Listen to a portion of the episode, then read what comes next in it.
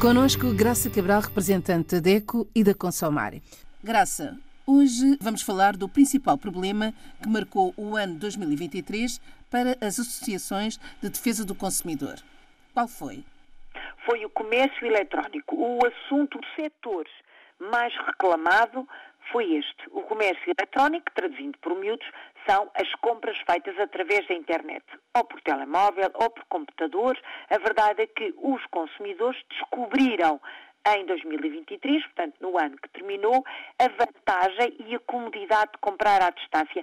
Até alguma novidade, digamos assim, de poder comprar produtos que nem são ali daquela região e que vêm de fora e há até alguma curiosidade em perceber como é que uh, funciona o comércio eletrónico. E por si, no papel, digamos assim, em teoria, as compras através da internet, as compras à distância, tem interesse, claro que sim.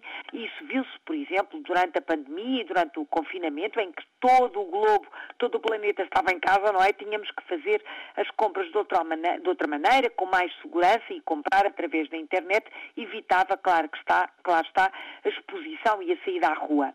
Mas comprar pela internet exige ainda muita informação por parte do consumidor, o comprador. O comprador tem que ver com olhos de ver o site onde está a comprar. Em primeiro lugar, será que está mesmo num site comercial? É mesmo uma loja virtual? O que é que falha nesse caso? Falha, por exemplo, não haver informação de onde é que é a sede daquela loja.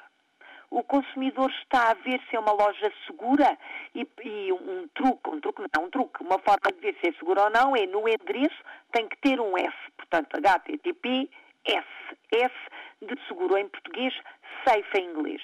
Significa que aquele site foi revisto por entidades, pelo menos europeias, uh, e que certificam aquela loja virtual. Mas pode ser um site de um particular. E se eu estiver a comprar um produto a um particular, não uma loja, não tenho direito absolutamente nenhum. Mas na maioria dos países africanos de língua oficial portuguesa, não há uma legislação concreta para as compras feitas através da internet. Há alguns regulamentos, nomeadamente em Cabo Verde, para as compras à distância, mas que não são concretamente ou especificamente através da internet. Portanto, eu para comprar de forma segura tenho que saber se aquele site é mesmo uma loja comercial, uma loja virtual, tenho que ver se é do país onde eu estou ou se vem de fora, porque se vier de fora pode obrigar ao pagamento de direitos alfandegários, não nos podemos esquecer disso e podemos pensar que estamos a comprar algo que é muito barato e que na prática vai sair muito caro, porque vamos ter que pagar os direitos alfandegários, portanto, e levantar aquela encomenda e pagar a entrada no nosso país, mas se vem de um local onde não há garantia, pode o nosso produto não ter garantia. E vamos imaginar que estamos a comprar um computador, por exemplo.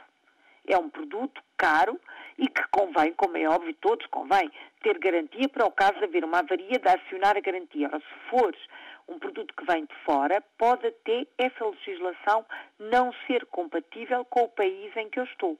Portanto, comprar à distância teve o ano passado todos estes problemas, dificílimos de resolver, que acabaram por prejudicar economicamente muitos consumidores que ficaram sem o dinheiro, porque este tipo de compra exige o pagamento antecipado, por exemplo, por transferência bancária ou por cartão de crédito, e isto são outras questões importantes porque o, consumidor está a divulgar os seus dados pessoais, não é?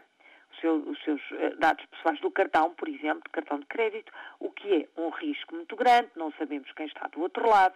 Portanto, há consumidores que ficaram sem o dinheiro, sem o produto que compraram e ainda com os seus dados aí a circular na internet sem saber bem uh, por que mãos é que andam.